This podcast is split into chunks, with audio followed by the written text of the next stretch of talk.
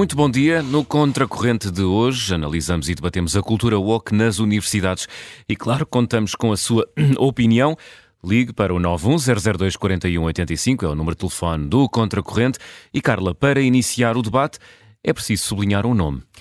Claudine Gay. É um nome que dirá pouco à maioria dos portugueses, mas por estes dias tem estado mais presente no debate público nos Estados Unidos do que porventura Trump ou Joe Biden. Pauline Gay era até há poucos dias a presidente da Universidade de Harvard e foi obrigada a admitir-se depois de uma audição no Congresso sobre o antissemitismo nos campos universitários e na sequência de denúncias de plágio. Mas a discussão é muito mais transversal, é uma discussão que vai até ao que pode ser a missão de uma instituição do ensino superior, a forma como essas instituições são financiadas, ao tema da liberdade de expressão, com muitos, como muitos dizem, até a questão de saber até onde as universidades norte-americanas foram tomadas pelo movimento woke. O tema, naturalmente, ameaça entrar na própria campanha eleitoral, pelo que quisemos trazê-lo hoje ao contracorrente. Eh, José Manuel, porquê é que achas que vale a pena discutir este caso Claudine Gay?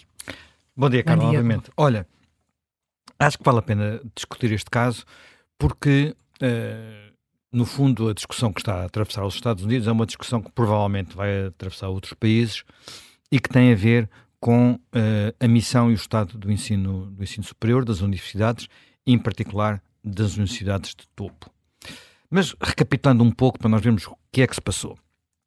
Uh, o que se passou foi que quando uh, ocorreram enfim, os acontecimentos que todos conhecemos em, em Israel e depois na, na, na faixa de Gaza, de repente, uh, ou talvez não muito inesperadamente, mas de repente, começaram a ocorrer em muitas universidades dos Estados Unidos, especialmente em algumas universidades de topo, como Harvard, mas também como o MIT, Massachusetts Institute of Technology, mas também como a Penn University, a Universidade da Pensilvânia, tudo universidade da chamada Ivy League, portanto, as universidades topo-topo nos Estados Unidos, onde ter uma, enfim, uma propina anual são muitos, muitos, muitos milhares de, de, de dólares ou de euros. Quando eh, eh, de repente tínhamos manifestações eh, com aquelas famosas palavras de ordem From the river to the sea, Palestine will be free, no fundo uma indicação de que ali só poderiam viver os palestinianos, os israelitas, os judeus não teriam lugar, mas mais do que isso, com ataques a estudantes judeus Portanto, ameaças, cercos, intimidações e por aí adiante. Antissemitismo. Antissemitismo. Antissemitismo, exatamente. E nessa, hum, por causa disso mesmo, o Congresso dos Estados Unidos chamou, uh, neste caso até são três mulheres, as três presidentes destas três universidades da Ivy League, portanto, a Claudine Gay, de, de Harvard, a Sally Kornbluth, acho que é assim que se diz, do MIT, e a Elizabeth McGill, uh, da Penn University, portanto, a um, para uma audição. E essa audição, que foi, enfim, como acontece muitas vezes no Congresso, é retransmitida e não sei o quê, houve uma parte que foi fatal. Portanto, elas iam muito bem preparadas, as três, segundo quem assistiu, eu não assisti àquilo, hum. mas quem assistiu, muito bem brifadas pelas equipas de advogados, que estas universidades naturalmente têm, só que houve uma altura em que aquilo deu para o torto. E a altura em que aquilo deu para o torto foi quando foi feita a pergunta muito direta sobre se uh, apelos aos genocídios dos judeus caem ou não no domínio do discurso de ódio intolerável num campus universitário. Pronto. E a resposta, nomeadamente a resposta de Claudine Gay, foi depende. Este depende foi fatal. fatal. Portanto, logo imediatamente a seguir, Uh, Elizabeth McGill, da, da, Universidade da Pensilvânia, admitiu-se, e também, as, digamos, os outros estruturas de gestão da universidade, mas Claudine Gay não se demitiu uh, nessa altura. Mas começou a haver uma discussão muito grande sobre o que é que isto significava, o que é que significava o antissemitismo nos campos universitários e por aí adiante. Mas, uh, e veio, o que permitiu voltar a, debater-se, ou voltar outra vez ao de cima, agora com mais dados, um problema que tinha a ver com as teses, de, as teses académicas de Claudine Gay de uh, plagiarismo, portanto, plagiar outros autores. E as provas começaram a ser muito sólidas e muito fortes, uh, sendo que, uh, eu percebi isso nos últimos dias, a inteligência artificial, hoje em dia, permite encontrar plágio onde era antes muito difícil encontrar. Eu sabia, até porque já dei aulas no ensino superior e dou de vez em quando umas palestras, que ah, hoje em dia as universidades têm mecanismos para descobrir, por exemplo, se os trabalhos que os alunos apresentam são ou não uh, plagiados. E eu próprio cheguei a encontrar trabalhos que eram cópias absolutas, quer dizer, aquilo começou-me a soar mal, comecei a olhar para aquilo e na altura sem usar inteligência artificial, mas apenas o Google, consegui descobrir o original, digamos assim, consegui descobrir o original. Mas agora há mecanismos, há programas que as universidades, mesmo cá em Portugal, utilizam, sobretudo os trabalhos dos alunos, mas dizem-me que agora com a inteligência artificial tudo pode ser descoberto e escaneado e as coisas já são mais sofisticadas, não é apenas trabalhos inteiros, é se as citações são feitas como deve ser, se tem lá as aspas todas, portanto tudo isto começa a aparecer com muito, com muito detalhe e, portanto, há investigações um pouco por todo lado e há quem diga que em alguns campos uh, dos Estados Unidos há um certo pânico com o que é que vai surgir desta, enfim, desta campanha. Bem, mas dito isto, não há dúvida que a partir do momento que se levantaram com bastante solidez as questões do, do plágio relativamente a Colleen Gay, que ela não tinha grande, grande saída, porque vamos lá ver, isto é como nós, nós pormos, uh, por assim dizer, um ladrão à frente de uma polícia. Porquê? Ou uma raposa guardar um galinheiro, porque uma das questões, e no caso concreto de Harvard, isso é muito rigoroso, há, há mais de 100 investigações por ano, uh, aos, aos, trabalhos dos alunos, uh, e muitos alunos são afastados, expulsos por, simplesmente por causa disso. Portanto, isto é uma questão hiper delicada. Portanto, o plágio é um tabu dos tabus. É intolerável. Se, é intolerável mesmo, é como roubar, é um roubo. E, portanto, a partir do momento que isso foi descoberto, ainda por cima, digamos assim, Claudine Gay podia ser alguém com uma autoridade académica incontestável, mas não, a Claudine Gay não tem nenhum livro publicado, tem 11 trabalhos publicados em revistas, portanto, a carreira a científica não é algo avassalador, que as pessoas digam, não, isto é incontestável, ela fez um, tem aqui uma coisa que vem brutal. Não, é quase tudo na área das ciências sociais e das questões de minorias e géneros e por aí adiante, e pouca coisa. Portanto, eh, até por ser pouca coisa, foi fácil provavelmente encontrar estes, estes casos. Então ela acabou por se demitir, não quer dizer que tenha ficado mal, segundo percebi, vai manter-se na universidade e vai manter um ordenado na casa dos 800 mil euros por ano. Nada mal. Nada mal. Portanto, aí uns 60 ou 70 mil euros por mês. Portanto, é, digamos que é uma, um ordenado simpático. Mas, é, Mas atenção, só os ordenados normais para os hum. professores com, de Harvard, não é? Não, quer dizer, com a categoria dela, não estou a falar de nada do outro mundo. Eh, mas ela sai, lá está, por, por acusações de plágio e não por aquilo que. Exatamente, que exatamente. Simplesmente isto chamou a atenção para o que estava a passar nas universidades, particularmente a questão do antissemitismo, e colocou muita pressão sobre as universidades, porque o modelo das grandes universidades dos Estados Unidos é que ele, elas vivem das propinas e vivem dos endowments, portanto, das doações de, sobretudo, antigos alunos. E estamos a falar de coisas de milhões e milhões e milhões e milhões de dólares que os antigos alunos dão, fundações, tudo isso. E o orçamento, um orçamento de uma universidade como Harvard, está na casa dos milhares de milhões de, de, hum. de, de, dólares. Portanto, não, é um orçamento do nível do orçamento do Estado português. Atenção a mais. Eu agora não fui verificar os números, mas sei que é uma coisa que anda nessa dimensão. Portanto, é uma coisa absolutamente colossal. E depende, de facto, desses doadores e, de repente, quando esses doadores se aperceberam da dimensão do problema uh, de, dos campos, uh, muitos começaram pura e simplesmente a retirar as doações. E isto eh, uma das funções, precisamente, de alguém que é presidente de uma universidade é ir buscar doações. Portanto, o lugar dela estava claramente em causa, ela foi muito defendida e depois usou uma arma para não sair. E isso percebe-se muito bem nos artigos que ela escreveu, no, na carta de missão, mas sobretudo no artigo que ela escreveu para o New York Times, que é eu não estou a ser perseguida por causa de, de, de, do antissemitismo, eu não estou a ser perseguida por causa do plagiarismo, eu estou a ser perseguida por sou mulher e sou negra. Portanto, uh, e no fundo recorrer a, uma, uma, um argumento que tem sido bastante repetido, há, enfim, há muita gente a, a repeti-lo nas redes sociais nos Estados Unidos, mas que, na verdade, como eu julgo que expliquei, não tem grande razão de ser. Aliás, digamos, essas três mulheres, já eram três mulheres, de facto só uma é que era negra, mas a primeira a admitir-se não era negra e admitiu-se na mesma, portanto a tal de, da Penn University, Universidade de Penn, uh, e uh, a questão é de facto o que está no fundo disto, mas isto leva-nos para outro mundo, que é o mundo do que se passa nos campos, uh, nos campos universitários. E desse ponto de vista, e desse ponto de vista, olha, há um artigo que eu li que achei particularmente interessante de um historiador que eu aprecio bastante chamado Niall Ferguson.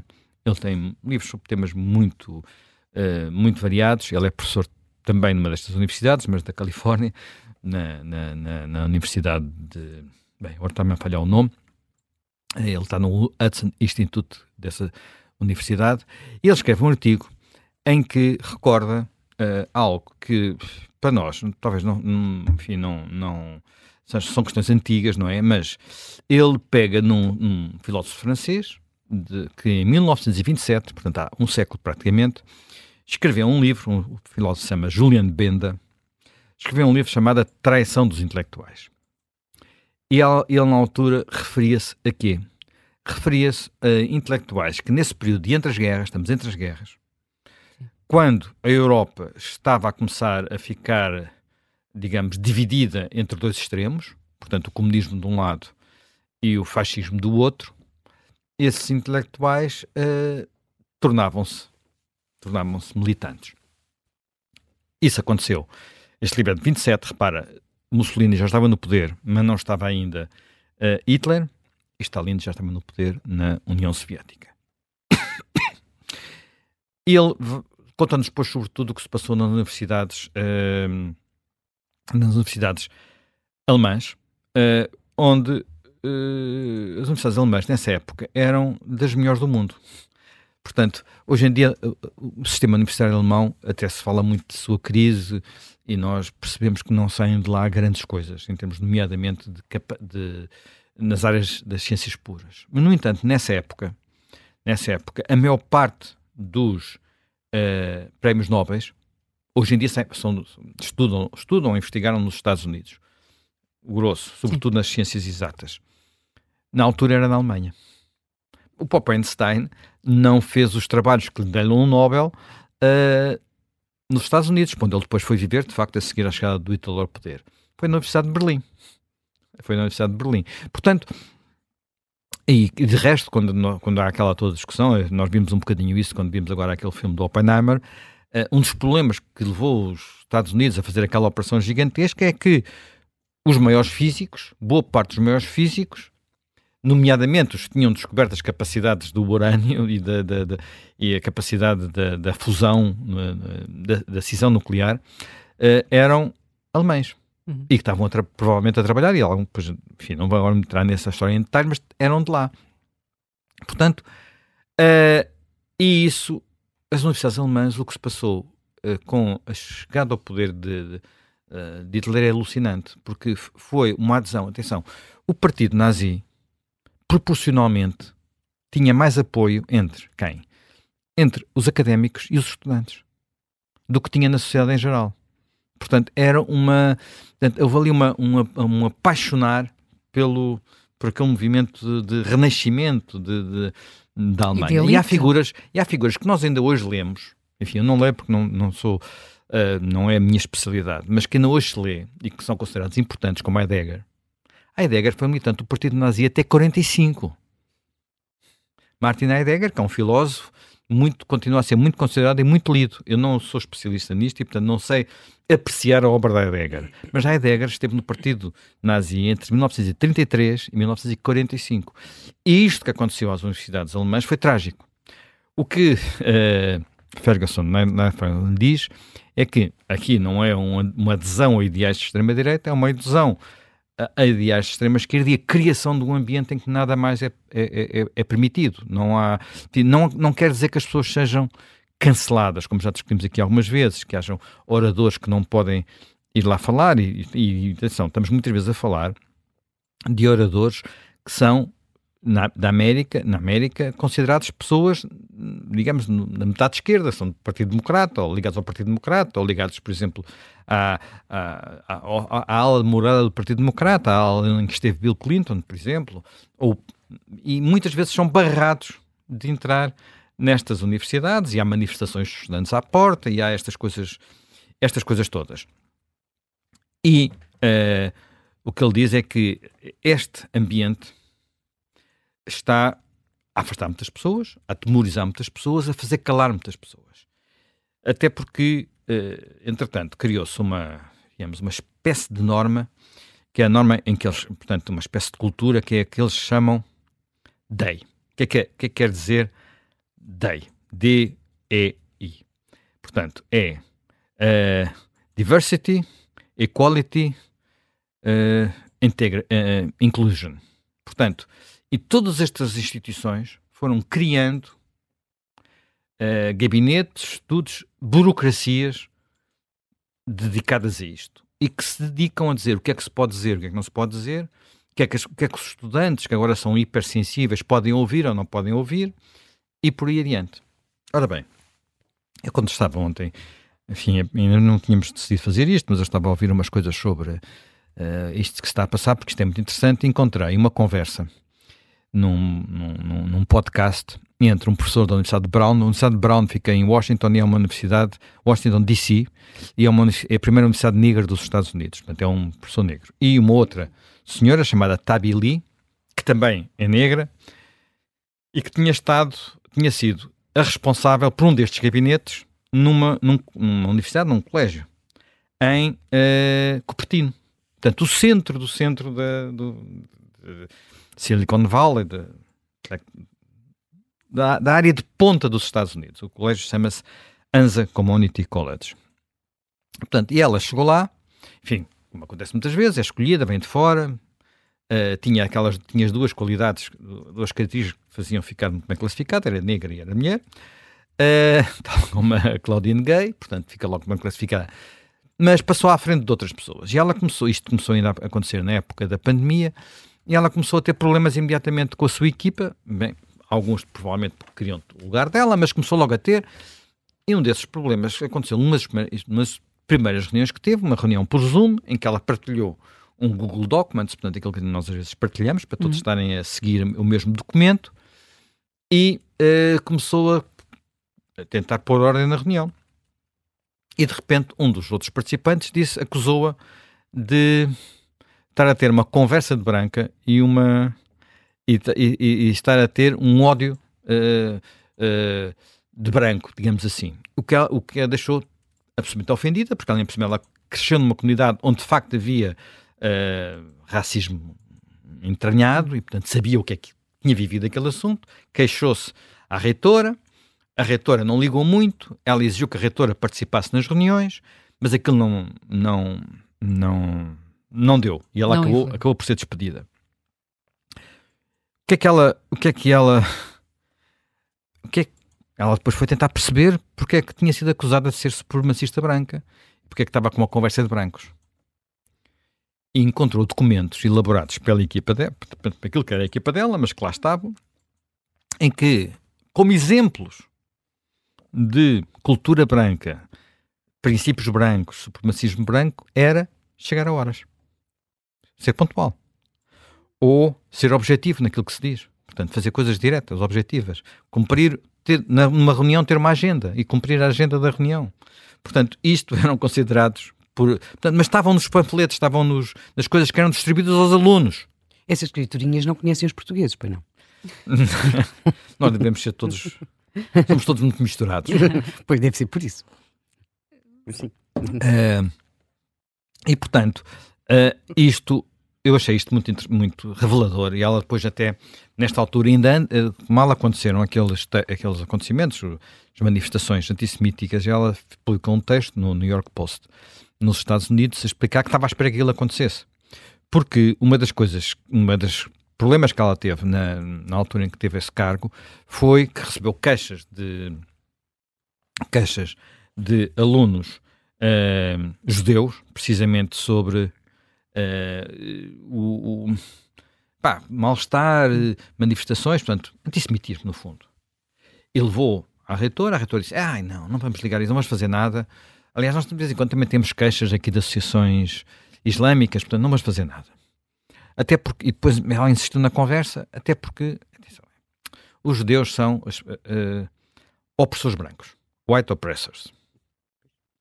Opressores brancos. Portanto, isto remete para aquilo que é tal cultura woke, woke que vive muito de dividir o mundo entre oprimidos e opressores. E, portanto, além de todas as coisas identitárias e as microidentidades, essas coisas todas, depois a seguir é preciso colocar todas estas pessoas nestas categorias são oprimidos ou opressores.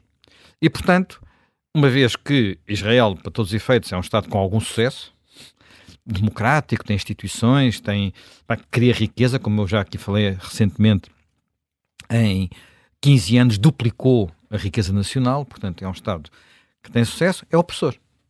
Pronto. Uh, não quer dizer que Israel se faça tudo bem, todos sabemos isso muito bem, tem muitas críticas que sejam feitas. Mas primeiro, não, não, não pode ser colocado como opressor. Ser branco não é um, não é um crime, quer dizer, eu sou branco, digamos, peço desculpa. Uh, Estás a falar em causa própria. Portanto. Sou branco, sou homem, sou cisgênero. Cisgênero é uma coisa que eu tive que ver ao dicionário a primeira vez que vi esta palavra para ver o que significava. Portanto, para quem não sabe o que é, que é cisgênero, que eu admito que muitos ouvintes ainda não saibam, cisgênero é alguém cuja, cujo género corresponde ao seu sexo biológico. Portanto, eu sou homem e sou heterossexual. Portanto, sou cisgênero. Portanto, as coisas são. E, e, a primeira vez que vi isto foi numa coisa, numa universidade norte-americana, desta, um vídeo feito sobre essa universidade norte-americana, uma universidade do estado de Washington, não é Washington DC, é o estado de Washington, fica no outro extremo dos Estados Unidos, onde, na primeira aula, professores e alunos tinham que se identificar sobre o que é que eram. Uhum. Portanto, e uma das coisas que tinham que declarar é se eram ou não cisgêneros. Se fosse cisgênero, era logo uma condição diminutiva. E não penses que isto é uma coisa que tem pouca importância, porque durante muito tempo pensou-se que isto eram umas coisas que, digamos, uma doença, um vírus que infectava sobretudo as chamadas ciências sociais e não as ciências exatas. Ora, aquilo que começa a preocupar algumas pessoas é que isto começa também a infectar as ciências, as ciências sociais, as ciências exatas. Por enquanto, as coisas que eu encontrei ainda são um bocadinho na área do, do digamos, na, da, da, da, educação da ciência eh, e não propriamente trabalhos de jornais científicos no sentido da Nature ou a Science, mas, mas, mas, uh, repara neste trabalho publicado num jornal de educação química.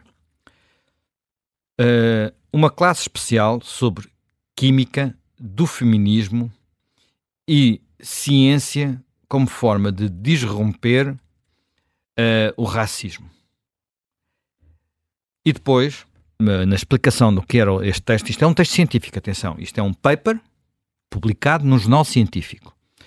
No, ao apresentar o seu objetivo, o objetivo do paper era explorar o desenvolvimento da inter-relação entre mecânica quântica, marxi, materialismo marxista, futurismo pessimismo e pós-colonial, nacionalismo pós-colonial. Maravilhoso, não é? Portanto, depois tínhamos olha, um outro exemplo.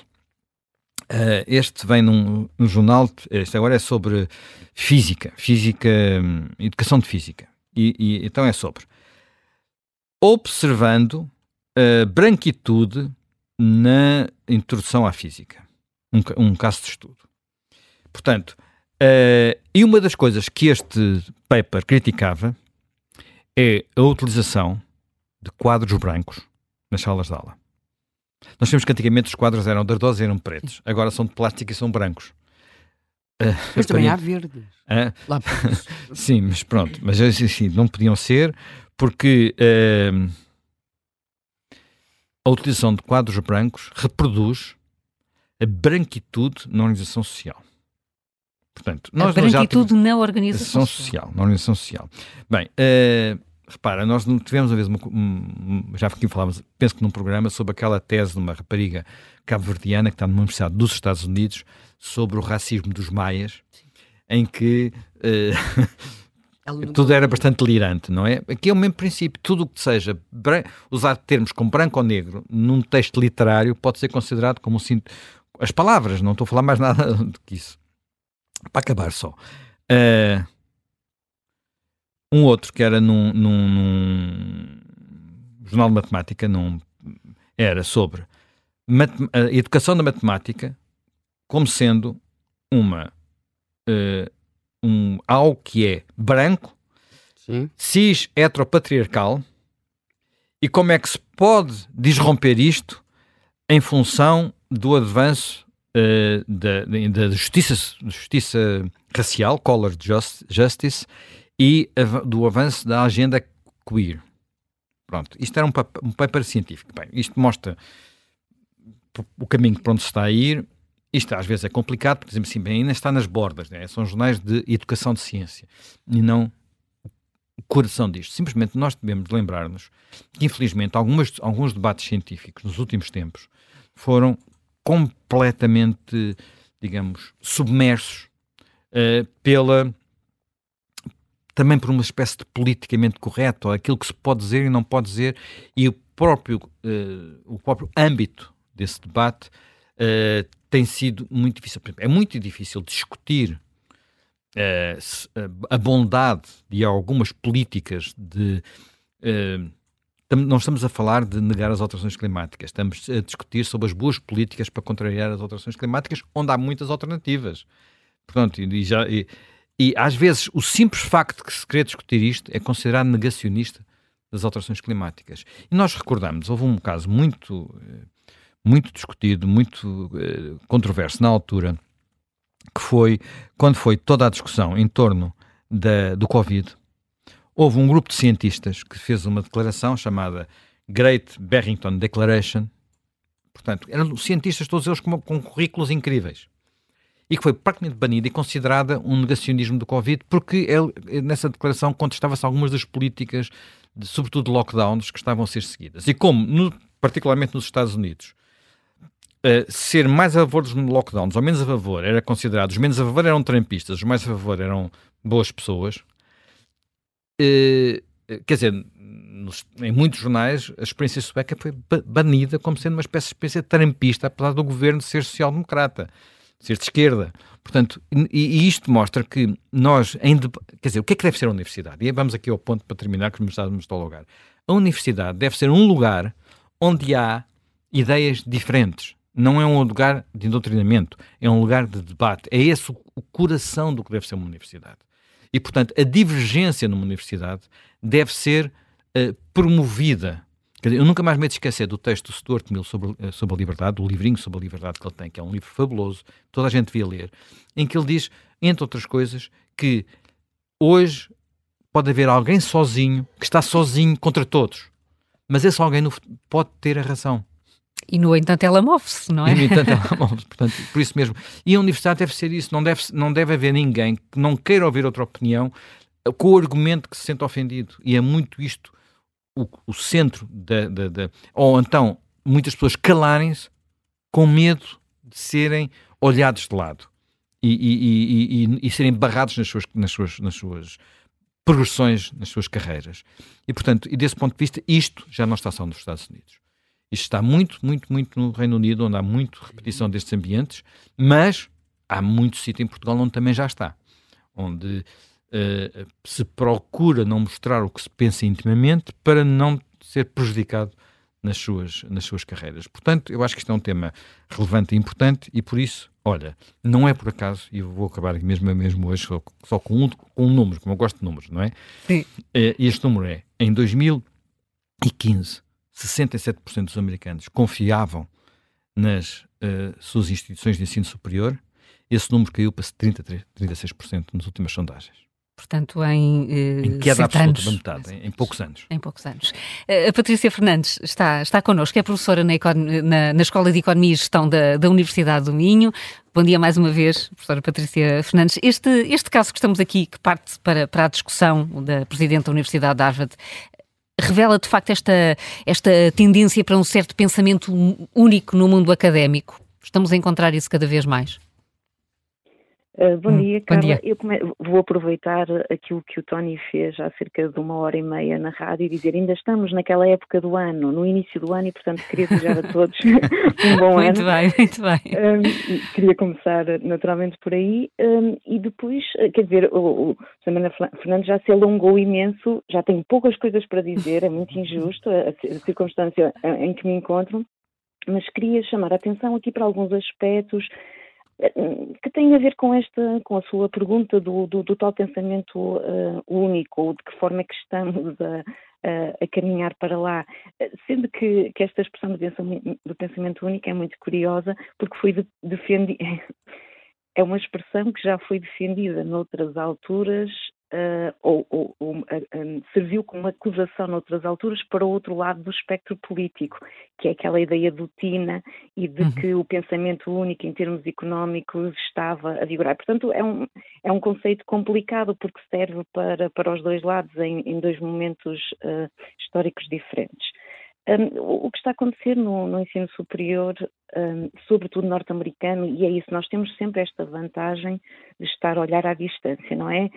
Temos um certo conforto de estar a analisar aquilo que está a acontecer, sobretudo no mundo anglo-americano em geral, embora algumas coisas, como uh, o Zé Manuel Fernandes chamou a atenção, já se um, já estamos a sentir alguma coisa mais perto de nós, mas temos um, um conforto da, da, distância.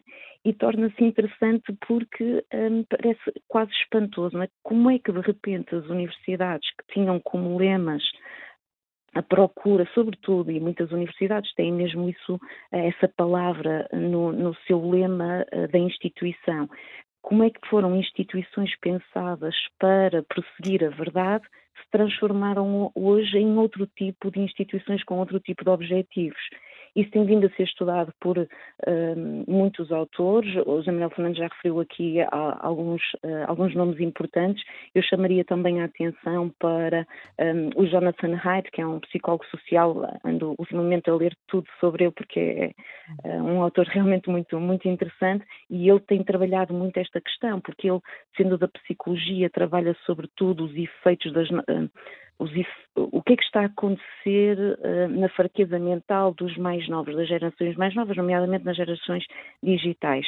E, eh, e portanto, ele, uh, sendo professor universitário, tem referido esta mudança na própria função das, das, das universidades em que os próprios estudantes e estas gerações habituadas ao conforto e à segurança chegaram às universidades a exigir que o fim não fosse, o fim das universidades não fosse agora chegar à verdade, mas gerar justiça social. Hum. E, portanto, há aqui a confluência de dois fatores, uma certa geração que chega à universidade e que encontra na universidade uma um contexto filosófico específico, que já falamos em tantos programas, não vou estar aqui a repetir outra vez, mas que põe a justiça pela um, a justiça social como o objetivo final de todas as áreas. E, portanto, não o objetivo eh, da, da física ou da química a par, e, e é muito, muito importante tudo que tem a ver com as áreas ligadas à educação, não é atingir uma certa verdade, mas é produzir um determinado resultado, um determinado mundo. E isso é, verifica-se já também nas ciências exatas. É, essa transformação está a acontecer também na, nas ciências exatas, ando para escrever sobre isso, mas agora tenho-me distraído com outras coisas, com a própria noção da matemática, não é? Sobretudo na minha perspectiva, que sempre tive um problema com a matemática, era das letras, gostava de, de livros e nunca gostei muito de matemática. E agora, de repente, vejo-me a querer defender a matemática por ela estar a ser tomada por esta ideia de que objetividade, aquilo que a Zé Manuel disse há pouco, a questão da objetividade a par da pontualidade, não é uma característica universal da ciência, mas é uma visão específica de uma determinada identidade, neste caso do, do homem uh, branco, uh, cis e heterossexual. Um outro autor que é relevante, sobretudo para este contexto, porque ele trabalha em Harvard, é professor universitário em Harvard, e escreveu um, um, textinho num jornal que agora também não me estou a recordar qual é, Globe, Boston, Boston Globe, penso, que, que é o, o Steven Pinker, um, também, curiosamente, da psicologia e que trabalha muito a questão do iluminismo e, e do racionalismo. E ele tem um textinho uh, sobre as cinco sugestões para, como é que ele diz, um, um plano em cinco pontos para salvar a, Harvard de si própria. E, e então, é, um, o texto é interessante porque me parece bastante equilibrado no sentido de chamar a atenção para o seguinte aspecto. Aquilo que aconteceu à presidente de Harvard, a, a Claudine Gay, naquele, naquela comissão em específico, deve ser visto com algum cuidado porque a pergunta, ela própria foi sujeita a ali uma emboscada da, um, do, do, lado republicano que falou em genocídio de, de, de, judeus explicitamente. Mas aquilo que as mensagens uh, que têm sido utilizadas pelos protestos nas universidades não apelam diretamente ao genocídio, usam aquelas formulações muito vagas que o Zé Manuel referiu no início da sua exposição e que, portanto, necessitam de contexto. E nesse, e, e nesse, aspecto, realmente ela tem razão. O problema é que as universidades agora não fazem isso. E o que o Pinker chama a atenção é numa universidade em que usar o pronome errado é um crime capaz de expulsar alguém. Mas eh, eh, uma universidade que faz isto, mas depois acha que é preciso contexto para uma coisa muito mais grave, é, significa que há um problema naquela universidade. E então os, os cinco tópicos que ele acha que devem ser adotados na universidade. Era mais importante, diz ele, do que ela se demitir, era mais importante uh, incentivar a, a, liberdade de expressão, obviamente, a neutralidade institucional e não fazer com que as universidades estejam sempre a comentar e a posicionar-se relativamente a casos uh, concretos, ser muito rigorosos quanto à não violência, uh, e isto é, é muito importante, porque por vezes o que é que aconteceu, sobretudo nestas, nestas manifestações pró-Palestina, é que, e, vocês também referiram isso na, na, na exposição inicial, é, é que sendo manifestações eram muitas vezes violentas no sentido de não permitir que se acessem a certas, que os alunos acessem a certas aulas ou que determinados grupos de alunos fossem uh, uh, violentados por essas manifestações, no sentido de serem perseguidos ou serem uh, encurralados nos edifícios. E depois um, um, dois outros tópicos que, que, me parecem particularmente importantes. Uhum. Uh, o, o, quarto tópico é diversidade dos, do ponto vi, dos pontos de vista. E o, que, e o que ele está a querer, uh, a, querer, uh, a querer dizer aqui é que, e este dado está recorrentemente em vários autores, é que a maior parte dos professores e do mundo académico é liberal, não é? É de esquerda nos Estados Unidos e isso significa que, há, que não há uma visão uh, complexa, nem há uma visão que contemple os dois lados. Só temos um lado da questão, só vemos um lado a partir de uma, de uma perspectiva e a voz minoritária tende a ser silenciada. E, portanto, muitos autores, quer o Haidt, quer o Pinker, mas outros que andam nos mesmos circuitos de resistência, têm chamado a atenção para este aspecto. É importante haver professores conservadores, eles não devem, conservadores no sentido de direita, eles não devem ser excluídos, mas devem ser uh, quase criar uma discriminação positiva uhum. para que sejam incluídos na, nas universidades. Último tópico, porque sinto que estou a ficar sem tempo, esvaziar os poderes do, do tal DEI, não é? Dos tais departamentos para inclusão, uh, diversidade e equidade, que têm um poder cada vez maior nas universidades e que fazem, portanto, não são, não têm uma natureza académica propriamente dita, mas o que fazem é criar regras e estimular atividades para uh, tornar o ambiente mais inclusivo. E isso passa por algo que o, que, que o Zé Manuel referiu, os, nas aulas uh, terem que assumir a sua identidade, mas passa também por uma praxe, uma, um, uma praxe específica no início do ano, para os alunos que chegam, que é de lhes ser ensinado o que é que se pode dizer e o que é que não se pode dizer, nomeadamente as expressões que contêm o preconceito implícito. E, portanto, aquilo que os estudantes aprendem quando chegam às universidades norte-americanas é que são preconceituosos, que têm preconceitos implícitos, mesmo que não se percebam deles, e que o cuidado que devem ter não é aprender, não é discutir, não é pensar melhor, mas é como falar corretamente por forma a não violar as leis eh, ou as regras estabelecidas destes novos códigos de conduta. Como se fosse um pecado original. Sim. Eh, eh, de facto, estamos, estamos mesmo com, com muito pouco tempo, mas uh, começou por falar aqui deste conforto de termos quase um, um oceano a separar-nos nos Estados Unidos, ou vá lá até o Canal da Mancha, se falarmos de, aqui do, dos países uhum. anglo-saxónicos. Mas há sinais de que isto esteja a chegar, algumas destas tendências estejam a chegar à, à Universidade Portuguesa, às universidades portuguesas? Essa é uma pergunta muito complicada. É, e calculo, sim.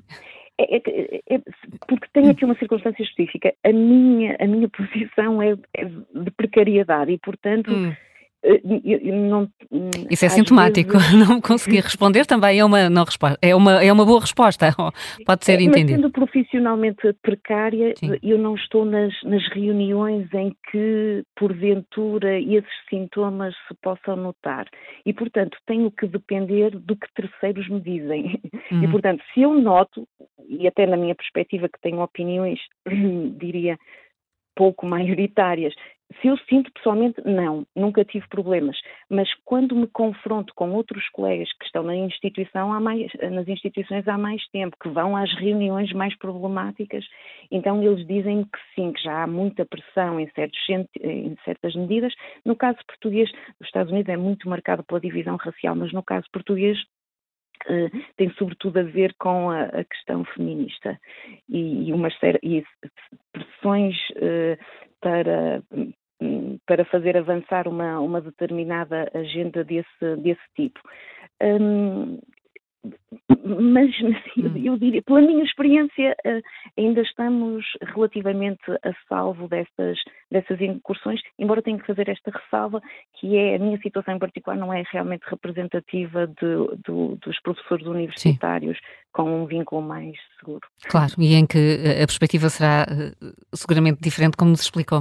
Patrícia Fernandes, muito obrigada por obrigada. ter voltado aqui ao Contracorrente, esse tal bom ano que ainda podemos desejar a todos uh, Patrícia Fernandes lança aqui também, ajuda-nos a lançar uh, o tema, uh, está nas universidades norte-americanas, mas se calhar não só. Vamos continuar a discutir o assunto na segunda parte do Contracorrente.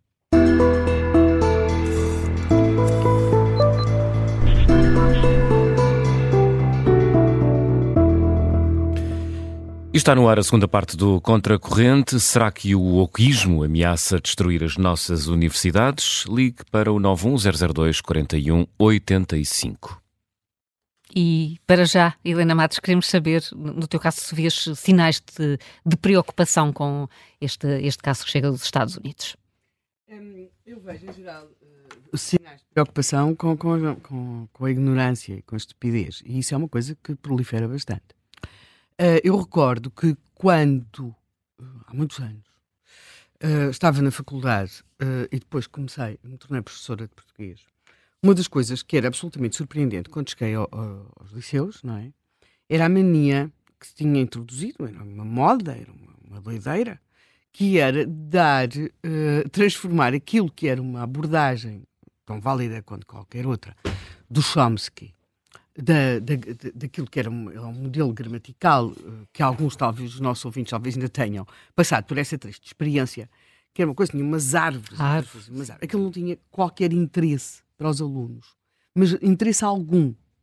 Ah, as abordagens uh, uh, gramaticais são interessantes uh, e, e, quem faz um curso de, de, de letras, de literatura e depois mesmo quem estuda linguística é, é, são interessantes as diversas abordagens gramaticais. Agora, aquilo para um gaiato do sétimo, oitavo, ou nono unificado, décimo, décimo primeiro, não tinha interesse algum, porque aquilo não o ajudava a nada a perceber a língua. A nada. Mas era aquilo ainda por cima, há que acrescentar que o Chomsky e estas coisas, nestas coisas, né, depende das fases, né? o Zé Manuel referiu aqui uma altura em que ser fascista ou nazi era muito, muito importante em algumas faculdades, nomeadamente na Alemanha, em Itália, mas uh, aqui, uh, na altura em que eu andei na faculdade, ser de esquerda era muito mais interessante, ou muito mais por, por motor do, do, do, dos trabalhos das pessoas, e portanto o, o facto do Chomsky ser da esquerda da esquerda norte-americana não era relevante para tudo isto, e tivemos um enlevo com o Chomsky, que foi uma coisa absolutamente extraordinária e sem qualquer propósito nem interesse, porque, quer dizer, estou a falar não da, da abordagem dele, que, te, que, tem aspectos interessantes, mas estou a falar aqui para as criancinhas, coitadas, que estavam no sétimo unificado, o que é que, que, é que aquilo interessava?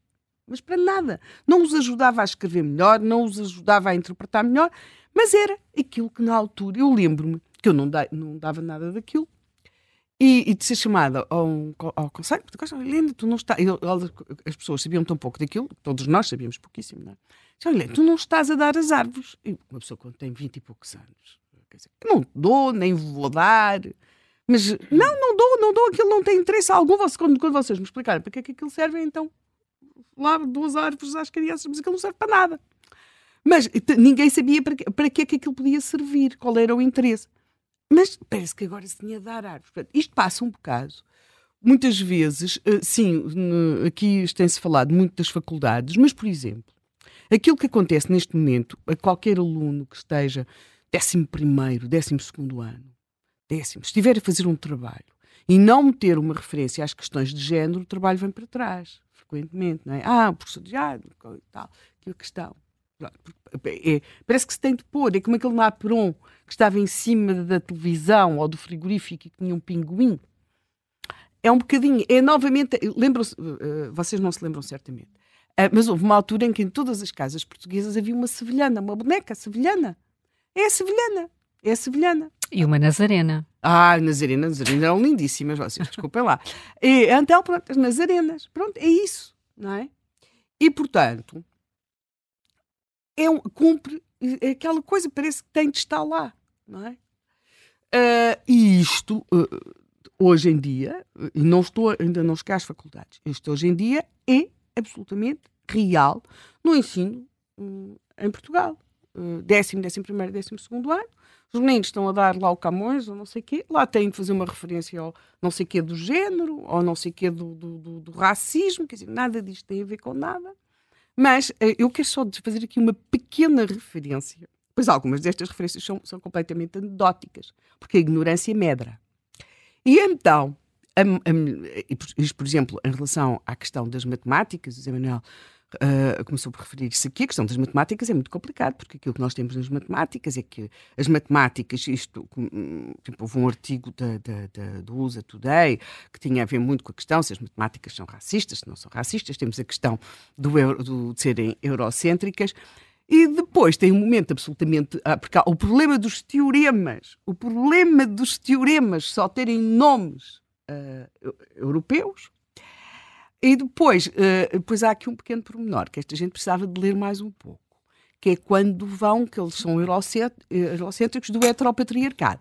Uma das coisas que a minha geração uh, pois, se confrontava, não é? É que realmente a vida sexual Todos os teoremas têm nomes só europeus, ah. porque os gregos, alguns deles eram da Ásia Menor. Pois, e, e, e chamar-lhes chamar heterossexuais é, é que também é muito. Eh, sim, também pode ser complicado. É bastante complicado. É bastante complicado, mesmo. Uh, quer dizer, porque se vamos por aí, quer dizer, portanto, há aqui uma visão uh, uh, que às vezes é quase constrangedora, porque é quase como se acreditasse que o, que o mundo Uh, que o mundo começou agora, começou com eles. Uh, há, há uma, quase que uma naivete nisto tudo. Não é? uma, uma ingenuidade, uma infantilidade, há uma promoção de um pensamento infantilizado. É? Eu, eu, sei que está toda a gente muito irritada com a Jodie Foster, coitada, porque ela disse que é muito difícil trabalhar com as novas gerações porque nunca chegam a horas. E, mas uh, essa parte, talvez todas as gerações tenham os seus momentos em que não chegam a horas, isso também tem a ver com as culturas, mas há aqui um pouco uma ideia de uma, uh, de uma correção. Nós já vimos isto no passado e, portanto, eu não, eu não tenho, de facto, qualquer, qualquer paciência para isto. Mas é de facto perigoso, porque uh, foi, foi sendo promovida uma ideia de que as universidades são centros de saber. Elas são centros de saber, mas também têm sido frequentemente centros de grande intolerância, mas de enorme intolerância. Uh, o que, o que nem, hum. e, e, isso temos de o assumir. Não é? de grande... Estás a pensar em que época histórica? Em várias em épocas históricas. E afinal de contas, o próprio Euclides era de Alexandria, portanto pois. era africano. Mas, mas, mas, mas repara, aquilo que tu vais ver, e tu vês estes artigos, é que os nomes dos teoremas são, são eurocêntricos. Pronto. E estamos assim. E isto é dito e a partir daí tem de se arranjar uma Pocahontas qualquer para dar um nome a um teorema. Quer dizer, portanto, há aqui uma visão de que o mundo uh, que o mundo começou agora. Isto é complicado, mas voltando a esse assunto da, da intolerância. Da intolerância. Sim, sim, com grande intolerância, com falta de espírito crítico, com muita dificuldade em ir contra a corrente é uma das coisas. As pessoas são muito novas, têm muita dificuldade muitas vezes em se afirmar, são muito dependentes, uh, uh, querem, querem fazer as suas carreiras. Eu lembro, por exemplo, quando, quando eu estudei na Universidade Nova, na Faculdade de Ciências Sociais e Humanas, e era evidente como os departamentos muito mais eh, politizados e muito mais à esquerda, como era o caso dos departamentos, por exemplo, de Antropologia, acabavam a tomar conta daquilo que era a investigação noutras áreas. E, por exemplo, que eram os departamentos associados a estudos mais clássicos de literatura, e a certa altura já não se estudava o Camões, quer dizer, eh, isso já não tinha qualquer interesse. O que se devia estudar era eh, questões muito mais políticas, não é? Na altura, curiosamente, não se interessavam nada, mas nadinha de nada, pelas questões uh, que agora dizem de género. E neste momento nós temos uma produção que eu penso que aquilo um dia acabará tudo, depois certamente no lixo, porque aquilo não tem, não, não tem, não há ali uma, uma mais-valia científica em muitos daqueles estudos de género ou invenções claras, não é? Ah, é óbvio, quando nós olhamos para aquilo que era a vida das mulheres, por exemplo, no século XVI, XV, XVI, XVII, mas sobretudo século XV, XVI, é, é muito difícil que alguma delas conseguisse fazer uma grande obra literária. Nós, porque, dizer, porque uh, uh, uh, muitas mulheres sabiam escrever, não é? E temos, claro, e todos nós sabemos, a questão da corte portuguesa no século XVI, as infantas, aquelas coisas todas, as princesas, uma maravilha. Mas realmente não, não protegiam os poetas, havia algumas com muito dinheiro, conseguiam proteger poetas, artistas, mas, mas não produziram uma obra literária. E temos umas freiras que estiveram nos conventos e que fizeram para lá uns versos. Quer dizer, mas desculpem-me, aquilo não é o Camões, não é o Bernardo Ribeiro. É bom, tem umas coisinhas interessantes, mas não é. é nós não podemos querer fazer daquilo aquilo que aquilo não é. Não é? E portanto, não, mas eu estou a dizer isto aqui na santa paz do Senhor, porque estou aqui neste microfone e, e enquanto aqui quiserem que eu esteja, eu estou. Quer dizer, mas também se me quiserem mandar embora, também não, não, não, não me aflijo. Portanto, agora, se estivesse numa faculdade e se neste momento tivesse de dizer não, olhem lá, mas aquela poesia das freiras barrocas, quer dizer, pronto, coitadas, estavam para ali fechadas, iam para lá tão pequenitas, já lhes dá para escrever, já é assinalável, não é? Mas não é uma obra notável ou, ou marcante na literatura portuguesa, já podia ser complicado, não é? Ou se estivesse a, a, a, a fazer uh, qualquer estudo sobre cultura no século XIX, uh, teria, seria certamente muito pressionada para, para, neste momento. Sobretudo, eu acho que em Portugal a questão não é tanto Uh, por, por, uh, como nos Estados Unidos, o querer ensinar os pronomes, como é que as pessoas devem tratar, mas é uma espécie de condicionamento uh, para que se estude uh, se estuda em determinadas áreas.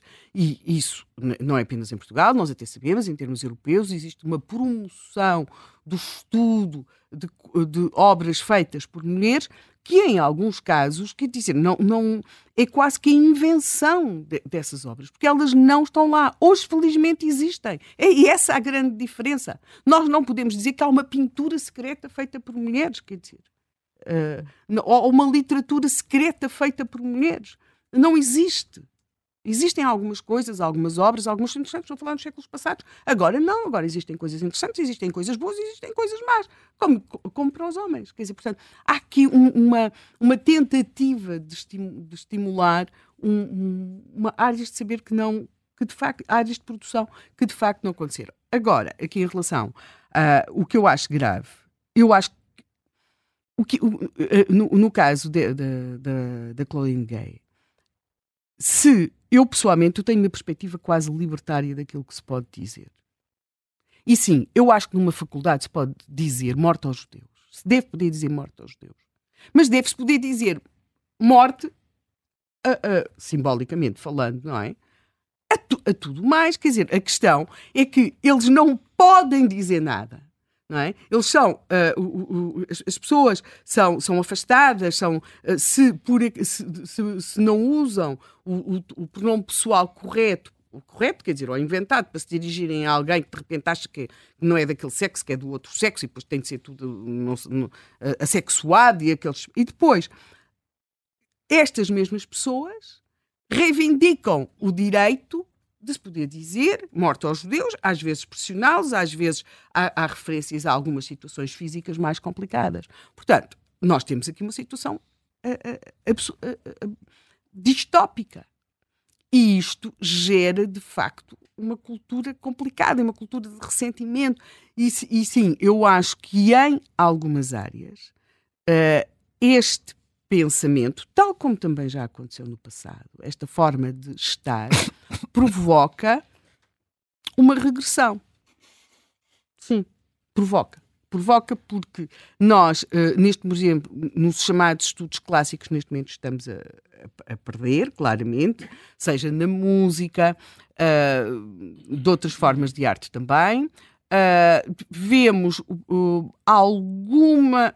O MIT já teve melhores momentos do que aqueles que tem, e portanto, nós provavelmente estamos a perder-nos numa deriva ideológica. É claro que estas coisas depois recuperam, mas estamos a perder numa deriva ideológica. E sendo que as faculdades têm derivas e as faculdades, o mundo da cultura, têm frequentemente, ou têm tido derivas uh, de, de, vários uh, quadrantes políticos, as piores são sempre as daqueles as daquelas que são promovidas pelos libertadores, por aqueles que têm um discurso de liberdade. E, e, e por isso, uh, o, que é, o, que é, o que neste momento nos choca mais é que esta gente passa a vida a falar no direito à expressão e tem os tais gabinetes, não é? Onde os, os, os tais uh, safe rooms, onde as pessoas podem dizer tudo aquilo, mas só podem dizer tudo aquilo que eles acham que pode ser dito, não as outras coisas. Portanto, neste sentido, eu acho que nós estamos, não estamos de modo algum como os países anglo-saxónicos, até porque são puritanos e todo o conjunto de razões, tomam sempre estas coisas. Isto é um puritanismo, como outro qualquer, como já houve outros no passado. E é, e é sempre muito opressor e muito insuportável a questão do puritanismo. Daqui é mais a promoção Uh, na, aqui em países como Portugal, uh, em França já se pode dizer que é um bocadinho diferente, não é? sobretudo as questões raciais. Nós vemos muito, quer dizer, há, há coisas absolutamente absurdas, quer dizer, convocatória de seminário, participantes, unicamente pessoas racializadas. Quer dizer, alguma vez apartheid, quer dizer.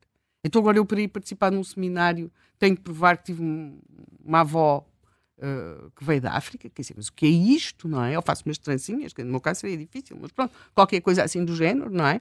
Portanto, uh, isto uh, em, França já é mais assim. Aqui, em Portugal, neste momento, é mais uma promoção, como foi no passado de outras coisas, quer dizer, é, é, a promoção daquilo que parece que agora tem de ser. Pronto, que tem de ser. Daqui por uns anos pode ser outra coisa absolutamente contrária Uh, eu acho, dou sempre o exemplo dos, dos, manuais escolares em Portugal, na passagem de, de 70, do ano letivo 73-74 para o ano letivo 74-75, em que os mesmos manuais escolares, e isto acontece, há, há, um caso que é absolutamente extraordinário, que é num Uh, o mesmo manual escolar, 73, 74, Salazar era uma, a expressão é mesmo uma luz que iluminava o mundo, é assim um despropósito qualquer. E no ano letivo seguinte, o socialismo, portanto, sai o parágrafo, o mesmo autor tira o parágrafo do Salazar e mete lá uma coisa maravilhosa sobre o socialismo. Portanto, em Portugal é, ma é, é, é mais assim, é mais. Hum, é, pronto, eh, agora dizem que é isso que tem de ser, nós fazemos. Uma moda, é o que tu. É que Sim, mas as modas assim. podem ter consequências tem, desastrosas. Claro e ficou claro isso também. Os nossos ouvintes, o Pedro Martins eh, está no Porto enviando-nos uma mensagem de áudio. Vamos ouvi-la agora. Nós podemos abordar, obviamente, este tema de, por vários ângulos, não é? E acho que também seria interessante uh, focar um pouco a discussão na, no mérito ou nos critérios que são utilizados para a escolha de pessoas para cargos tão, tão relevantes como é o de reitor de uma universidade, especialmente a de Harvard. Um, agora, a cultura de cancelamento no século passado chama, tinha outro nome, chamava-se censura ou papel azul, a caneta azul, por aí fora. Lá está. na altura do fascismo chamava-se censura, no socialismo, pelos vistos somos mais eloquentes neste século, chama-se cultura de cancelamento. Isto também é relevante a pensar, porque, uh, tanto quanto sei, só dois partidos têm a palavra democracia, ou derivada daí, uh, na sua fundação. O que é importante. Por isso, um, eu gostaria só de dizer algo que aprendi quando era mais novo, lembro perfeitamente, quando era bem mais novo, eh, na escola e em casa, que me diziam sempre, professores, meus pais, pessoas de família, que era a minha liberdade termina onde começa a do outro. E estamos a esquecer disto. Qualquer dono da moral é perigoso. A moral é minha, é individual. O único dono da moral sou eu, da minha. E portanto, quando aparece alguém com o arauto da pureza a definir as regras morais, que também podemos dizer que moral está ligada à religião, mas lá está, outro ângulo pelo qual se podia abordar esta questão. Por isso, estamos um pouco tomados por este socialismo extremado e pronto, espero que a nossa democracia funcione e consigamos uh, debater e combater esses extremismos, sejam à esquerda, sejam à direita. Um bom programa para todos. Muito obrigado uma vez mais por poder partilhar a opinião. Um bom dia. Um bom dia, muito obrigado uma vez mais por uh, participar no Contracorrente. Temos outros ouvintes também uh, que vamos uh, escutar já daqui a pouco, mas a Mafalda Pratas Fernandes já se juntou a nós, é colunista do Observador, politóloga, conhece muito bem a realidade das universidades norte-americanas. Mafalda, bom dia e, e bem-vinda. Este caso, Claudine Gay, como é que se explica? É, é, é já, de facto, uma questão estrutural na, na academia norte-americana? Bom dia. Bem, eu diria há, há aqui é um caso bastante complexo porque há aqui várias uh, questões, não é? Uhum. Nomeadamente um, o, o, o, depoimento que ela fez perante o Congresso norte-americano uh, foi bastante polémico e depois isso em adição a uma série de outros uh, fatores, nomeadamente a qualidade do trabalho académico dela, levou uh, de facto a esta saída. O que eu acho que, que, que, está aqui relacionado com o tema do programa são, são, portanto, há aqui várias questões relacionadas com o tema do programa. Em primeiro lugar, é como é que uma pessoa como ela chega à presidência de uma universidade, nomeadamente da, da Universidade de Harvard. Uhum. Bem, em primeiro lugar, eu diria o seguinte, que é geralmente, isto obviamente há exceções, mas geralmente a classe de administração das universidades, que é cada vez maior nas universidades americanas, um, não é muito boa do ponto de vista académico e é precisamente por isso que vão para a administração das universidades. É precisamente porque não têm investigação que seja particularmente boa, não estão a ter uh, grande sucesso na, na, sua investigação, ou então porque têm de facto mais do que uh, motivações uh, de investigação científica, têm motivações políticas de tentar mudar alguma coisa na universidade ou no meio académico mais em geral. no caso da Claudine Gay, eu acho que isso se aplica perfeitamente, não é? a investigação dela não é Uh, particularmente boa, eu sou da área dela e portanto posso, posso avançar isso, que não é particularmente boa, uh, e de facto uh, é, acho que é inegável que ela só conseguiu, de facto, esta posição permanente, portanto, o tenure em Harvard e em Stanford e em Princeton, porque, de facto, por causa da cor da pele dela, não é? E, portanto, em 2002, quando ela uh, conseguiu tenure em Stanford, teve também ofertas simultâneas de Harvard e de Princeton, e era, de facto, porque naquela época não havia mais nenhuma uh, pessoa, uh, digamos, a um nível já elevado, negra, mulher um, nos departamentos de ciência política e, portanto, naturalmente toda a gente a queria ter por motivos estéticos, não é? Gostam de ter um, um departamento com diversidade, como agora se diz, e, portanto, na, nas páginas, não é? E aparecer como tendo, tendo a apoiar uh, um, uma diversidade e tendo professores de vários backgrounds e, portanto, toda a gente a quis contratar e acho que hoje em dia uh, isso... Uh, apesar de haver mais gente, obviamente, do que havia naquela época, há muito mais mulheres, há muito mais pessoas de outros backgrounds, pessoas até, por exemplo, há muito mais asiáticos, muito mais hispânicos, etc., muito mais negras também. Um, Uh, portanto, nesse ponto de vista, há mais concorrência, digamos assim, uh, mas também é verdade que há muito mais posições para aquilo que se chama, uh, portanto, posições para estudar racismo, para estudar diversidade, para estudar esse tipo de coisas. E eu, de facto, acho que, pelo menos na minha área, que é uma ciência social, obviamente, que esse tipo de temas muitas vezes são promovidos por razões políticas, não é? Mesmo as universidades querem, dizem, podem abrir uma vaga desde que seja para estudar este tópico.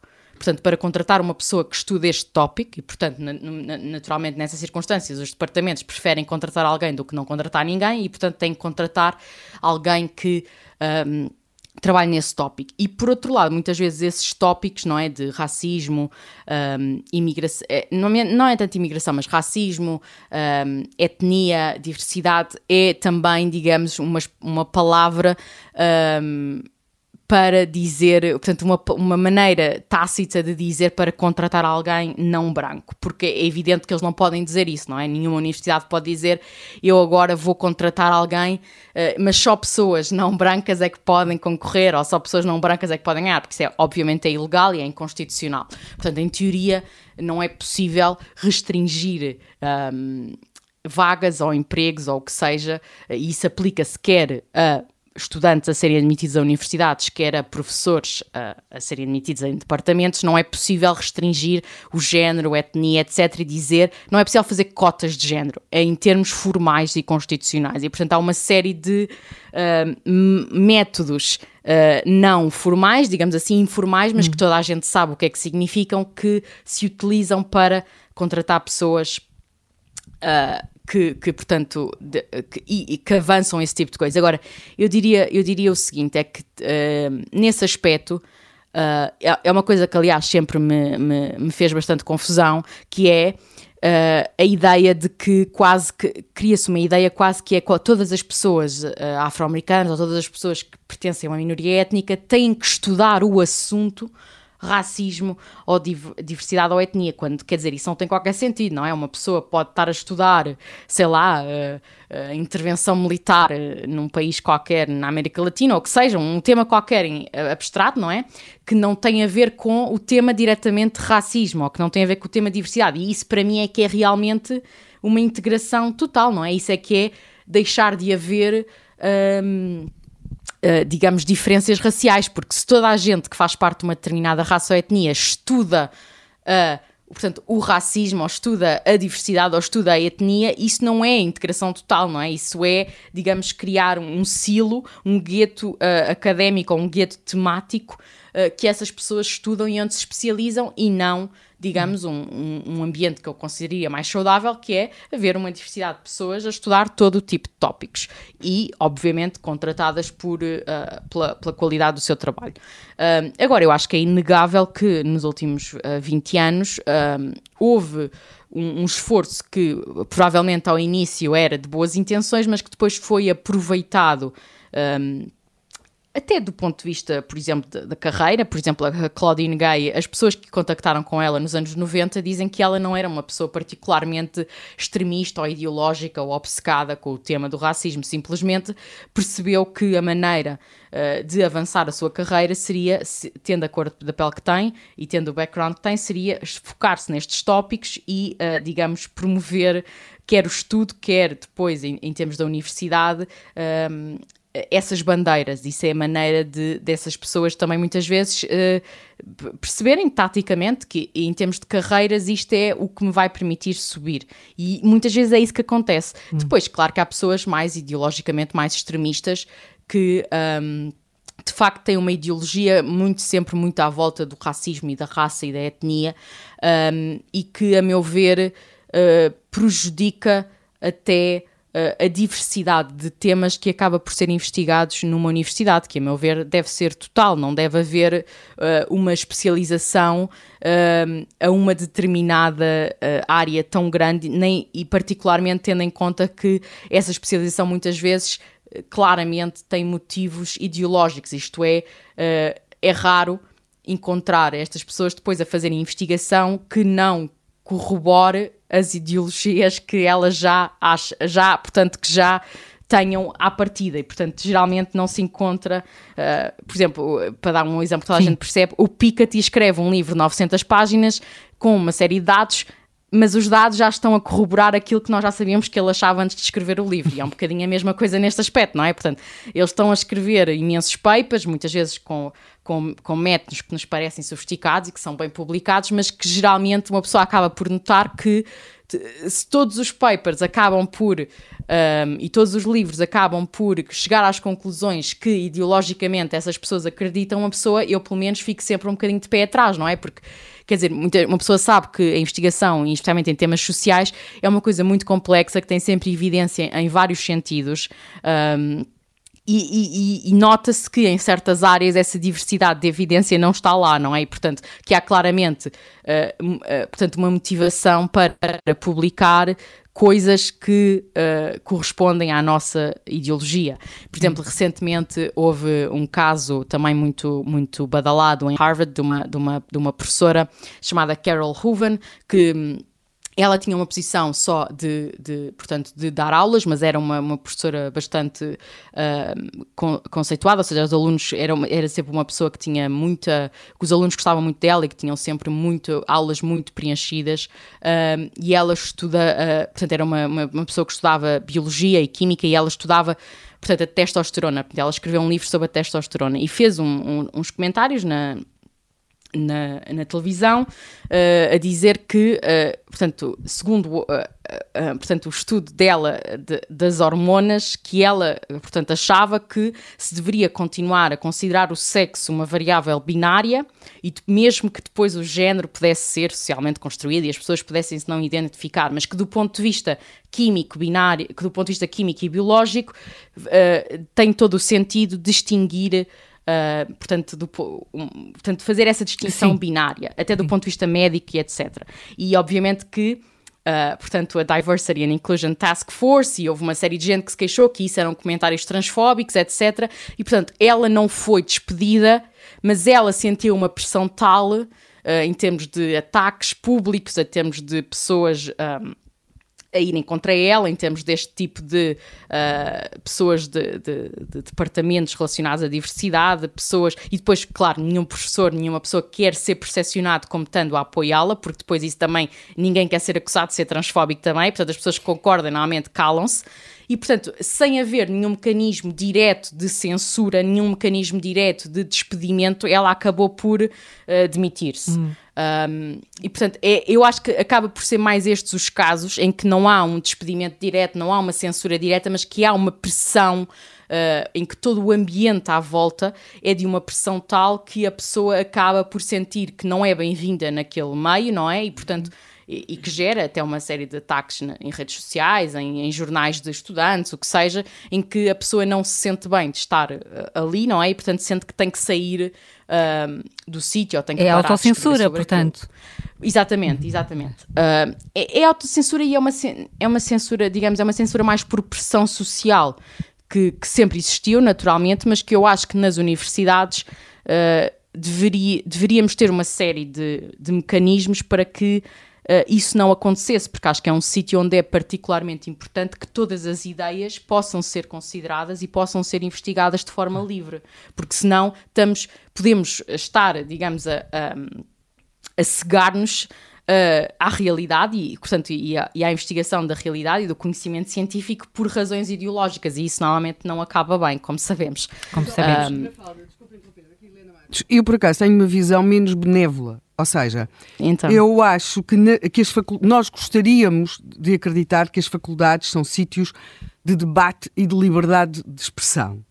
Eu uh, creio que são uh, mais espaços em que, às vezes, diferentes formas de pensamento conseguem coexistir uh, de uma forma mais ou, ou, menos violenta. Às vezes sem violência, outras vezes com violência, mas apesar de tudo, estão lá.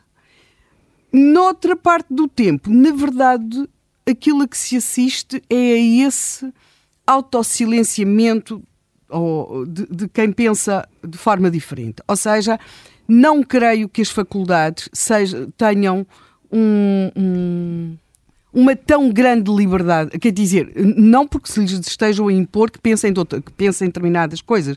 Não, não, não, não, não, não vi essa liberdade assim, dessa forma, como eu, como eu gostava de ter acreditado que ela existisse. Pois, eu, eu, diria duas coisas. Em primeiro lugar, que é isso é o que eu acho que deve ser uma universidade. Ah, Agora, eu claro. concordo plenamente que há muitos sítios talvez até a maioria dos sítios, a vasta maioria dos sítios onde isso não acontece.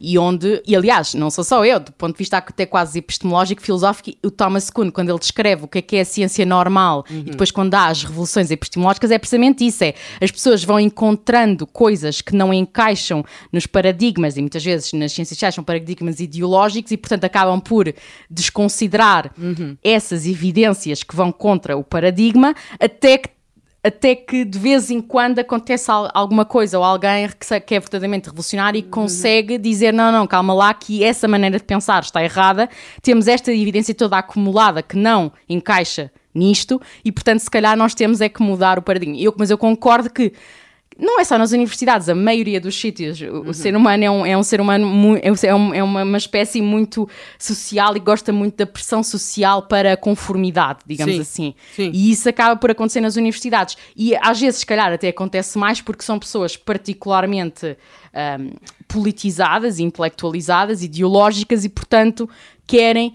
Um, que, uh, especialmente em, em, em departamentos uh, que estudam ciências sociais, humanidades, acho que, apesar de tudo, nas engenharias, por exemplo, a diversidade é um bocadinho maior, uh, porque esses temas não entram diretamente no que é estudado, mas nos temas de, de, ciências sociais, de humanidades, etc., sim, eu concordo que na maioria dos sítios não há muita não há diversidade Sim. ideológica suficiente e isso é uma coisa por acaso interessante que é os há, há, portanto as pessoas mais digamos os conservadores ou pessoas mais de centro-direita ou que seja centro até quase uh, atualmente o que muita gente que estão mais dentro destes debates das universidades nos Estados Unidos o que eles dizem é bem se vocês gostam tanto do que se chama do DEI não é portanto uhum. Diversity Equity and Inclusion então vocês não podem ter só diversidade de Sim. etnia de raça tem que ter o que eles chamam viewpoint diversity, que é diversidade right. ideológica, porque se não há essa diversidade, então também não estão a ter diversidade real. E eu concordo, obviamente, com, com essa visão, hum. que é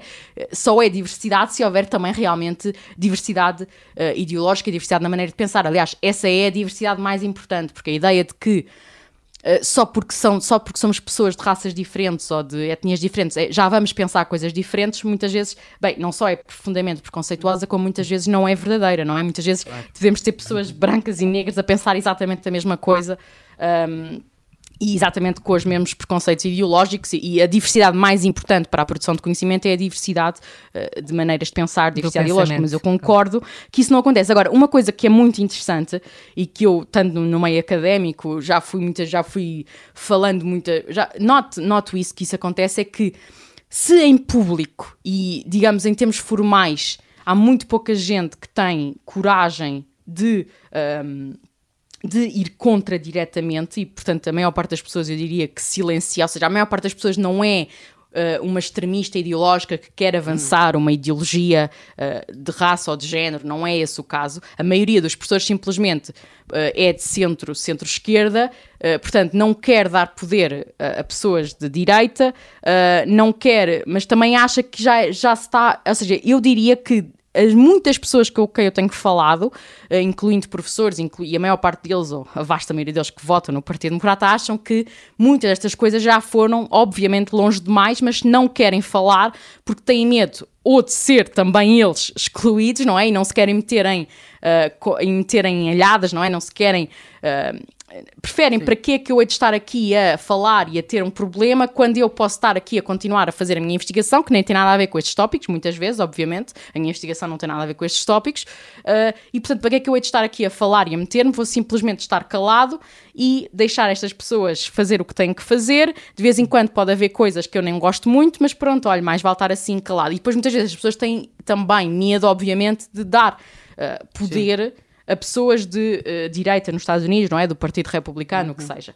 E, portanto, eh, muitas vezes é essa a escolha. Agora, eu, di, eu digo que há muitos professores que, em silêncio, e académicos que dizem em conversas privadas que não concordam e que acham que já foi longe demais, etc, etc. Mas uh, o problema é que, e eu diria até quase que há, há, essa maioria silenciosa, de facto, não é? Uhum. Como o, o caso Sim. clássico Sim. Da, da, Elizabeth no, no Nelman, não é? Da, da, espiral do silêncio, que há de facto, a maioria não é tão radical como é esta série de uh, task forces e de iniciativas e etc. Mas uh, a maioria silencia-se.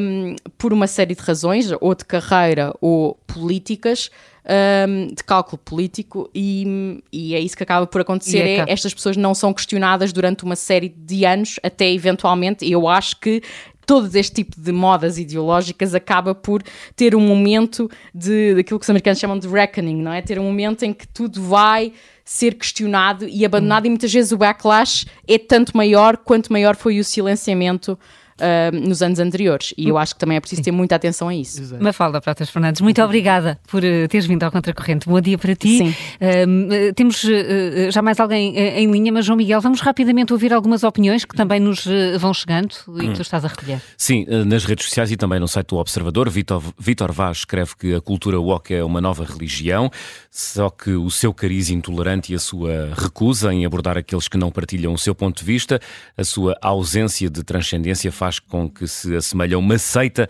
de dimensão política e social. Trata-se de uma verdadeira loucura epidémica, escreve Vitor Vaz. Ana Scherer chama a atenção para os fundos oriundos de países como o Qatar, para as universidades académicas.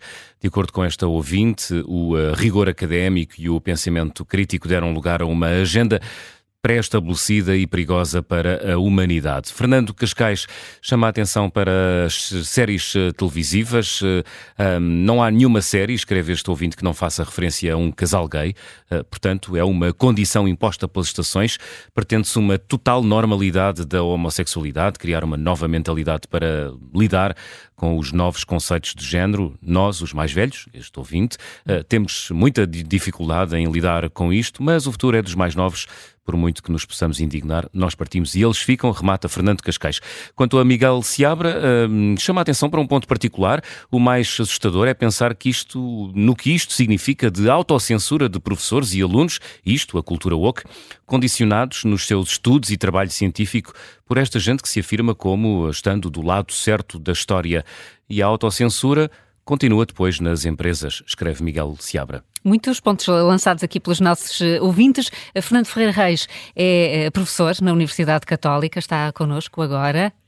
Uh, uh, José Manuel, estás-me a corrigir? Por... Ricardo. Ricardo, peço desculpa, peço desculpa, Ricardo Ferreira Reis, foi erro meu aqui a, a, a, a tomar nota. Sente isso? Sente que as notícias que chegam dos Estados Unidos, das universidades norte-americanas, mostram uma realidade muito diferente da portuguesa ou esta questão da autocensura de que ouvíamos aqui falar também já chegou aos nossos uh, académicos? Muito bom dia. Hum, eu julgo que há aqui várias áreas a, distinguir, mesmo dentro das universidades americanas. E era um, pouco por aí que, eh, que, eu, eh, eh, que eu ia falar. Eu ia recapitular um pouco aquilo que aconteceu na famosa audição no, no uh, no, no, Congresso. Eu sou, da, sou, sou doutorado na Universidade da Pensilvânia, portanto, uhum. na, na Wharton School, e, portanto, tenho alguma. Uh, fui seguindo por proximidade em relação ao, ao, assunto aquilo que aconteceu nessa audição, em particular com a professora Elizabeth McGill. Uh, ela é uma constitucionalista, Uh, e, portanto, é uma professora de direito e, e, e, isto vai ainda em contra aquilo que é a sua pergunta e um parte da minha resposta à sua pergunta é que a forma como as coisas são condicionadas são diferentes numa faculdade de Direito ou numa faculdade de Medicina ou numa faculdade de Gestão ou numa, numa escola de Gestão como aquela onde eu andei no, na, na, Universidade da Pensilvânia. Um, e, portanto, é, é, começa por aí, ou seja, depende bastante dos departamentos onde se está, uh, seja nos Estados Unidos, seja mesmo aqui em Portugal. Uma coisa é estar uh, num departamento de humanidades, uh, de uma universidade estatal, outra coisa é estar numa business school às vezes também de uma universidade estatal, a reação vai ser diferente a muitos destes assuntos e os temas que estão a ser estudados são completamente diferentes.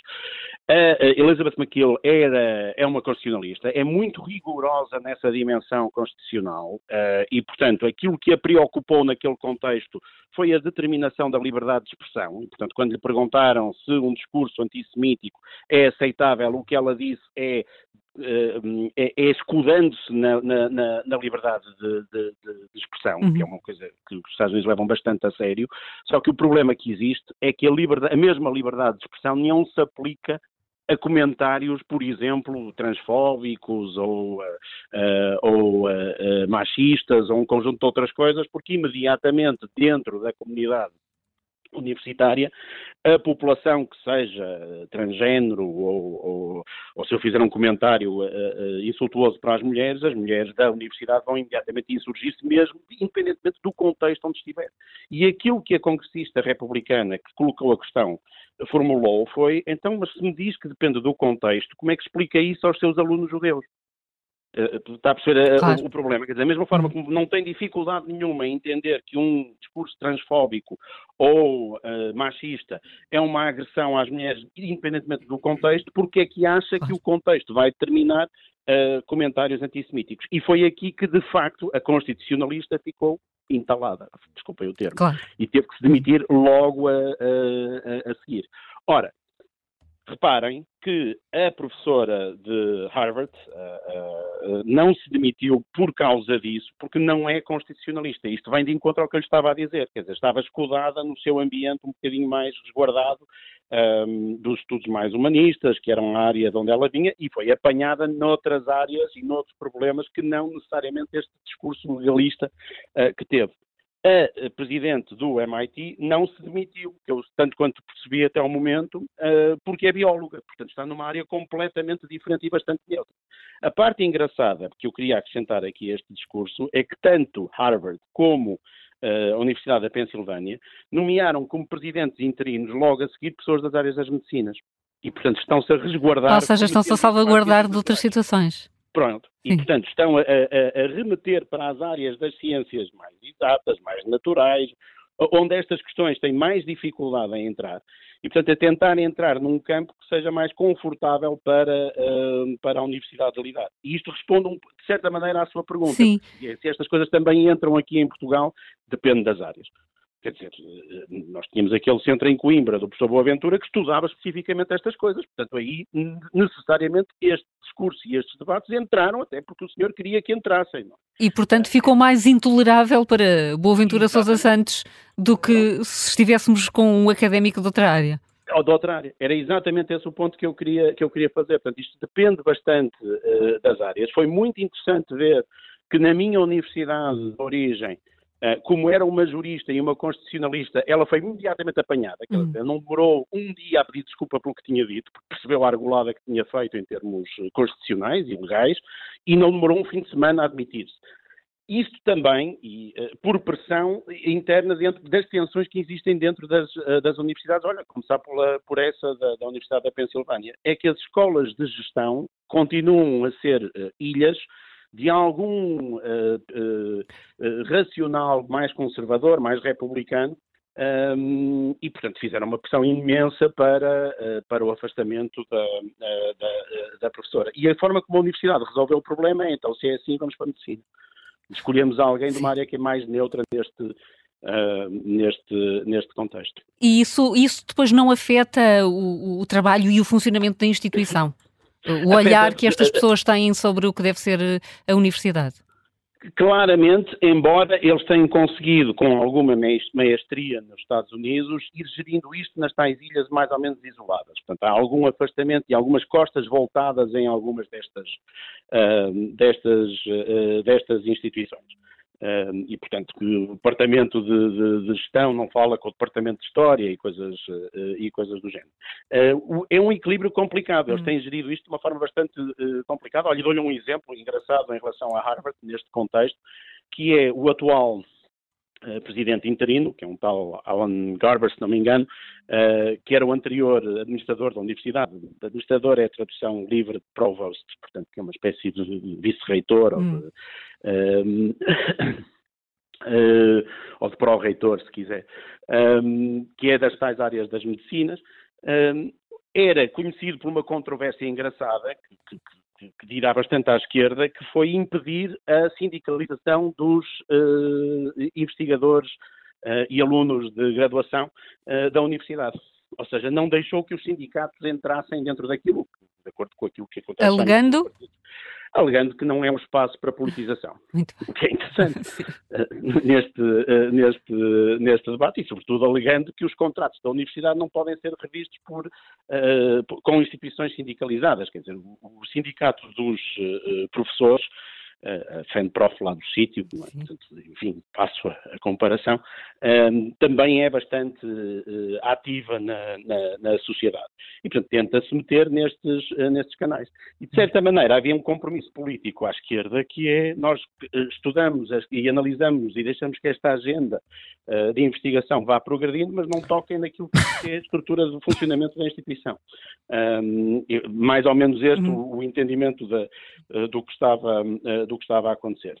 Vai ser curioso perceber agora como é que vão gerir isto, porque de facto nesta, o resultado deste, deste mês, de, depois da, do dito inquérito, ou da dita comissão uh, parlamentar, uh, foi bastante arrasador da estrutura de funcionamento das universidades e, portanto, abanou bastante uh, esta, esta percepção.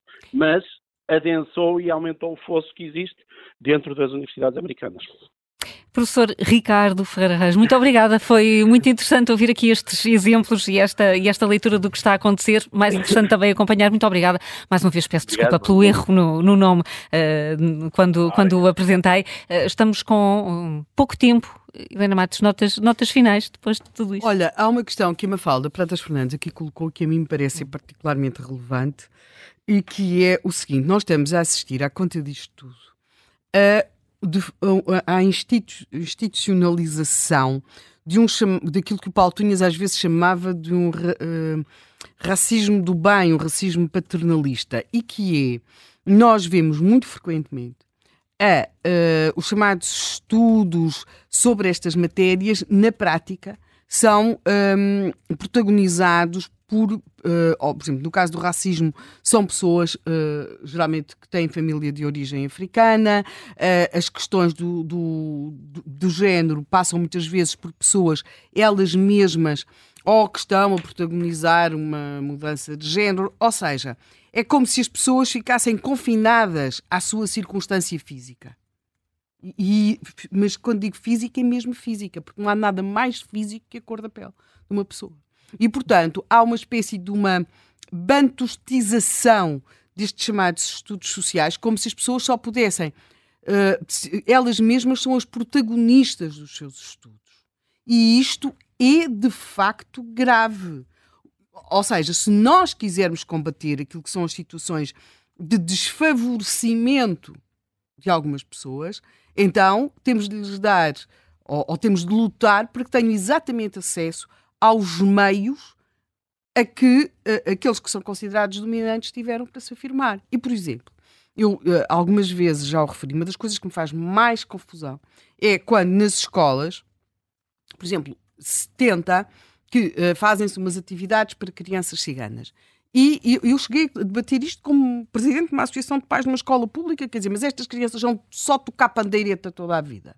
Quer dizer, há, há aqui o, o, aquilo que se considera muitas vezes inclusão é fechar mais e ainda mais o círculo daquilo que já são as suas vidas. E, portanto, os afrodescendentes escrevem sobre as questões coloniais, para já como se nunca tivesse havido história em África, antes do, do, do, do no caso português, antes dos portugueses lá terem chegado, ou outros povos europeus. Portanto, há aqui um empobrecimento daquilo, e uma redução daquilo que é a sua verdadeira competência e as suas capacidades de estudo. Ou seja, se me perguntares, eu acho que a grande, a, a, grande questão é nós olharmos para o Instituto Superior Técnico aqui em Portugal, é olharmos para as faculdades de engenharia, olharmos para as faculdades de economia.